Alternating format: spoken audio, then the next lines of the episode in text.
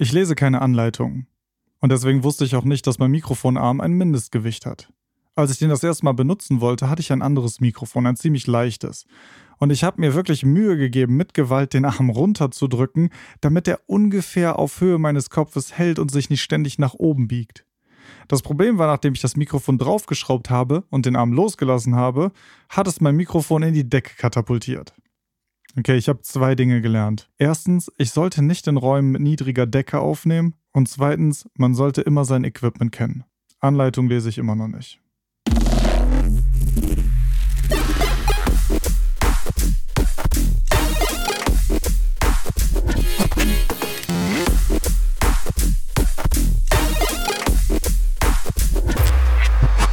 Hi und willkommen im Podcast-Studio. Ich bin Marvin und heute geht es um Zubehör. Die letzte Folge war Teil 1 und da ging es um Computer. Und jetzt geht es um alles dazwischen, zwischen Mikrofon, Audio-Interface und Computer.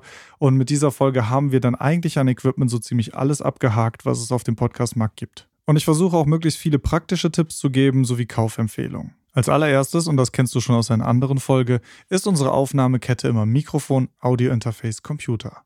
Dazwischen gibt es aber noch ein paar andere Zubehörstücke, die mindestens genauso wichtig sind für unsere Aufnahmen wie das Mikrofon oder das Audiointerface. Als allererstes, mein Mikrofon geht per XLR-Kabel in mein Audiointerface.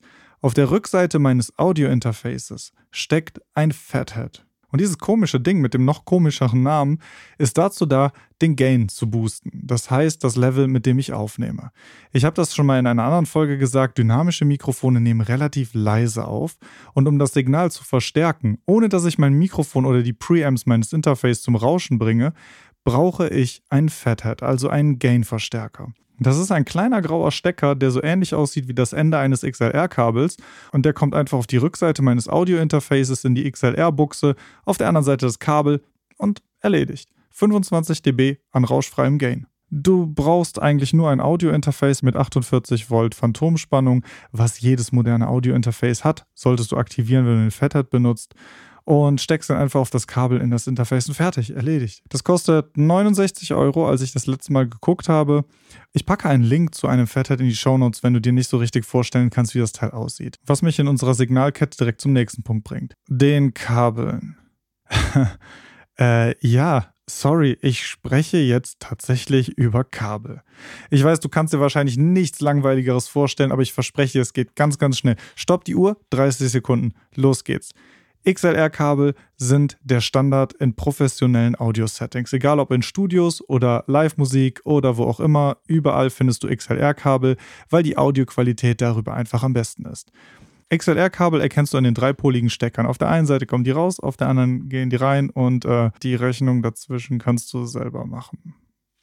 Okay, das war's zu Kabeln. Praktische Tipps. Ähm, du solltest Stromkabel, also Kabel, die deinen Geräten Strom zuführen, nicht über Kabel, die ein Audiosignal transportieren, legen.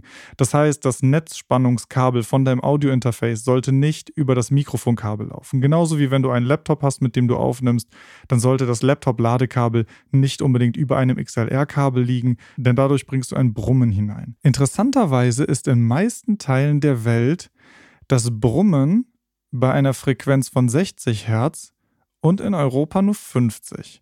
Hat wahrscheinlich etwas mit der unterschiedlichen Stromspannung zu tun. Falls einer von euch Schlaubergern da draußen Physiker ist, hey, Erklärung dafür bitte in die Kommentare. Würde mich interessieren. Google ist zu weit entfernt. Also helf mir bitte aus, okay? Äh, tu mir auch den Gefallen und verbinde nicht mehrere Steckdosen miteinander. Äh, du kennst das, ne? Du hast eine Multisteckdose und die ist komplett belegt, aber du hast genau einen Stecker übrig. Also kommst du auf die geniale Idee, einfach eine zweite Multisteckdose in die erste zu stopfen, um da mehrere Steckplätze frei zu haben.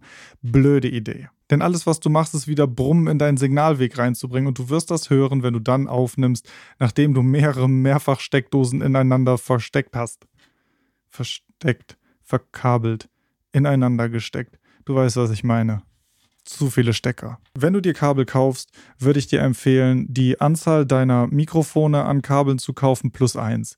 Ein Ersatzkabel zu haben ist nie verkehrt. Mir ist in der Zeit, in der ich produziere oder Musik mache, eigentlich noch nie ein XLR-Kabel kaputt gegangen. Aber irgendwann wird definitiv das erste Mal sein. Und doof ist das, wenn du nicht zu Hause bist, sondern irgendwo on Location bei irgendjemand anderem, um dort aufzunehmen. Und genau dann fällt dir auf, dass dein XLR-Kabel nicht mehr geht. Ein einfacher Wackelkontakt in den Anschlüssen reicht ja schon. Deswegen ist es gut, immer ein Ersatzkabel dabei dabei zu haben. Wenn du nach Kabeln guckst, was ich dir empfehlen kann, ist das Snake Pro. Das kriegst du bei Thomann. Ich finde die Kabel ziemlich gut. Link dazu auch in den Show Notes. Wenn wir nun die Aufnahmekette einmal zurückgehen, von allem, was irgendwie Strom oder Signale führt, hin zu den Teilen, die eigentlich nur rumstehen, dann kommen wir zum Mikrofonarm. Ich habe mittlerweile schon sehr viele Mikrofonarme ausprobiert, vor allem auch sehr viele günstige benutzt. Das, was ich bei jedem günstigen Mikrofonarm erlebt habe, ist, dass nach einiger Zeit die Federn auseinanderfallen. Die Federn sind billig, das Metall ist billig, alles ist billig zusammengeschraubt und das Ding fällt nach einiger Zeit auseinander, ist nicht mehr stabil, quietscht, hält das Mikrofon nicht mehr richtig, was auch immer. Du weißt, was jetzt kommt, weil ich sage das in fast jeder Folge zum Equipment. Wer billig kauft, kauft zweimal. Und das gilt auch hier. Gib ein paar Euro mehr aus und kauf einen vernünftigen Arm. Du wirst wirklich froh sein, wenn du einen guten Arm hast. Ich habe hier den äh, Rode PSA 1 Mikrofonarm. Link in den Show Notes. Und hey, das Ding ist super. Wirklich. Ich kann ohne Probleme mein Mikrofon hin und her bewegen. Der Arm ist super leichtgängig. Er hält sogar schwere Mikrofone wie mein Electro Voice. Ich kann ihn wirklich nur empfehlen. Der ist ein bisschen teuer, aber hey, es lohnt sich. Das ist wirklich eine Investition für Jahre und du musst so schnell nicht nochmal kaufen. Es gibt eine Alternative dazu und das sind Tischstative. Vielleicht hast du das schon mal gesehen, dass jemand nicht so einen Mikrofonarm benutzt, sondern vor sich ein Stativ auf dem Tisch stehen hat. Es gibt drei Beine und es gibt einen mit einem festen Standfuß, wo einfach nur ein Stativ nach oben geht und darauf das Mikrofon geschraubt wird. Ich mag Tischstative nicht gerne, weil ich bin jemand, der sich öfters mal in einer Podcast-Folge beim Aufnahmen hin und her bewegt und gerne auch mal das Mikrofon mitnimmt. Und wenn ich mich zum Beispiel zurücklehnen will, aber weiterhin das Mikrofon sprechen möchte, geht das nur mit einem Mikrofonarm. Ein Tischstativ kann ich nicht bewegen. Ein Mikrofonarm hat aber zusätzlich noch einen weiteren Vorteil. Und das ist, die Geräusche des Tisches abzudämpfen. Wenn ich zum Beispiel meine Hände über diesen Tisch bewege oder auf dem Tisch klopfe, dann hörst du das im Mikrofon eigentlich kaum. Und das liegt daran, dass der Mikrofonarm hier unten drunter unter dem Fuß eine Gummiplatte ist und deswegen nicht direkt auf dem Tisch aufliegt und die Geräusche nicht sofort übertragen werden. Für uns natürlich ganz gut, vor allem wenn du öfters Skripte in Papierform auf dem Tisch vor dir liegen hast oder jemand bist wie ich, der gerne mal seine Ellbogen auf dem Tisch abstützt während deiner Podcast-Folge und dadurch automatisch Lärm macht. Ich finde außerdem, aber das ist meine persönliche Meinung, dass Mikrofonarme auch einfach professioneller aussehen. Ein Tischstativ sieht für mich immer ein bisschen so nach Hobbyaufnahmen aus, aber ein guter Mikrofonarm sagt jedem direkt, hey, ernstzunehmender Podcaster. Was mich direkt zum zweiten Teil des Equipments bringt, der Mikrofonspinne. Die Mikrofonspinne ist dieses Ding hier, was du im Video auf YouTube von diesem Podcast siehst. Ähm, du kennst das aber wahrscheinlich auch da, wo das Mikrofon drin hängt. Das ist so ein komisches Netz und in der Mitte hängt das Mikrofon. Und die Mikrofonspinne ist auf der einen Seite natürlich die Halterung für das Mikrofon. Aber zusätzlich isoliert sie das Mikrofon weiterhin gegen Geräusche, die über dem Mikrofonarm immer noch aufgenommen werden. Das heißt, wenn ich während der Aufnahme den Mikrofonarm anfasse oder bewege, werden diese Geräusche nicht mehr auf das Mikrofon übertragen. Ähm, die Mikrofonspinne, die ich benutze, ist von Electro Voice. Die ist speziell für dieses Mikrofon entwickelt. Ich hatte vorher nur einen Mikrofonclip und hatte den auf meinem Arm drauf. Ich weiß nicht, ob du das in dem ersten Video siehst, in dem ich das Mikrofon benutze. Ich meine, das ist auf meinem YouTube-Kanal und da siehst du, dass ich nur diesen Clip benutze. Das Problem dabei war, dass sich alle Geräusche, die der Mikrofonarm aufgenommen hat, automatisch auf das Mikrofon übertragen haben. Das heißt, ich habe alles gehört, sobald ich den Arm bewegt habe und so weiter, weil das über das Gehäuse direkt in das Mikrofon ging. Seit ich die Spinne habe, Ruhe. Und du siehst das ja auch in dem Video, wenn ich die bewege oder so, du hörst keinerlei Geräusche mehr. Eine gute, universell einsetzbare Spinne ist ebenfalls von Rode die PSM1. Die passt ziemlich gut zu dem Arm. Ich meine, es ist beides derselbe Hersteller. Du brauchst nicht unbedingt ein Rode Mikrofon. Du kannst auch jedes andere XLR-Mikrofon da reinschrauben. Und ich finde die wirklich sehr praktisch und benutze die auch sehr häufig. Kommen wir zum letzten Teil Equipment, was du meistens an oder um das Mikrofon siehst. Und das ist ein Popfilter bzw. ein Windschutz. Ein Popfilter ist dieses Netz, oft ein Nylonnetz, was vor das Mikrofon gespannt wird. Du siehst das manchmal an so einem Schwanenhalsstativ, was sich nach oben biegt und vor dem Mikrofon ist dieses Netz gespannt. Und einen Windschutz hast du auch schon mal gesehen. Das ist dieser komische, dicke Socken, der manchmal auf dem Mikrofon um drauf klebt. Der Sinn von allen ist der gleiche. Das Abdämpfen von Plosiven. Plosive sind die Laute B, P, T und K. Und du hast vielleicht gerade schon bei dem Konsonanten P gehört, dass das Mikrofon Wind aufnimmt, wenn du nicht darauf achtest, wie du sprichst. Wenn ich das Wort Podcast genau ins Mikrofon sage, dann hörst du nach dem P ein Windlaut. Pff. Furchtbar unangenehm passiert ganz, ganz häufig, wenn man direkt geradeaus ins Mikrofon spricht. Und dafür haben wir Popfilter. Es spielt gar nicht so eine große Rolle, ob du ein Netz nimmst oder ob du diesen Schaumstoffsocken benutzt. Beides ist ziemlich gut darin, Plosive zu dämpfen. Ähm, warum ich gerne mit Popfiltern arbeite, wenn ich vor allem mit anderen zusammenarbeite oder aber auch Leuten zusammenarbeite, die noch nicht so erfahren sind von dem Mikrofon, ist, dass man zum Beispiel Interviewgästen gut vorgeben kann, in welchem Abstand sie zum Mikrofon sitzen sollen. Ich stelle meistens den Popfilter so ein, dass, der, dass das Netz ungefähr 8 bis 10 Zentimeter vom Mikrofon entfernt ist und setze dann die Person, die sprechen soll, nochmal ungefähr 6 bis 10 Zentimeter von dem Popfilter entfernt. Kommt ein bisschen darauf an, wie laut die Leute sprechen. Aber das ist so ein guter Richtwert, damit du eben diese Plosivlaute ein bisschen abschwächen kannst. Geübte Podcaster und geübte Sprecher haben meistens verschiedene Techniken entwickelt, wie sie selbst Plosive abmindern können. Das kann sein, indem sie gelernt haben, so zu sprechen, dass automatisch alle Plosive gedämpft sind. Oder aber sie sprechen gar nicht mehr direkt in die Kapsel. Und das ist etwas, was ich zum Beispiel gerne mache, dass ich das Mikrofon ein bisschen links von meinem Mund platziere und geradeaus eigentlich ein Stückchen daran vorbeispreche, so im 45 Grad Winkel ungefähr.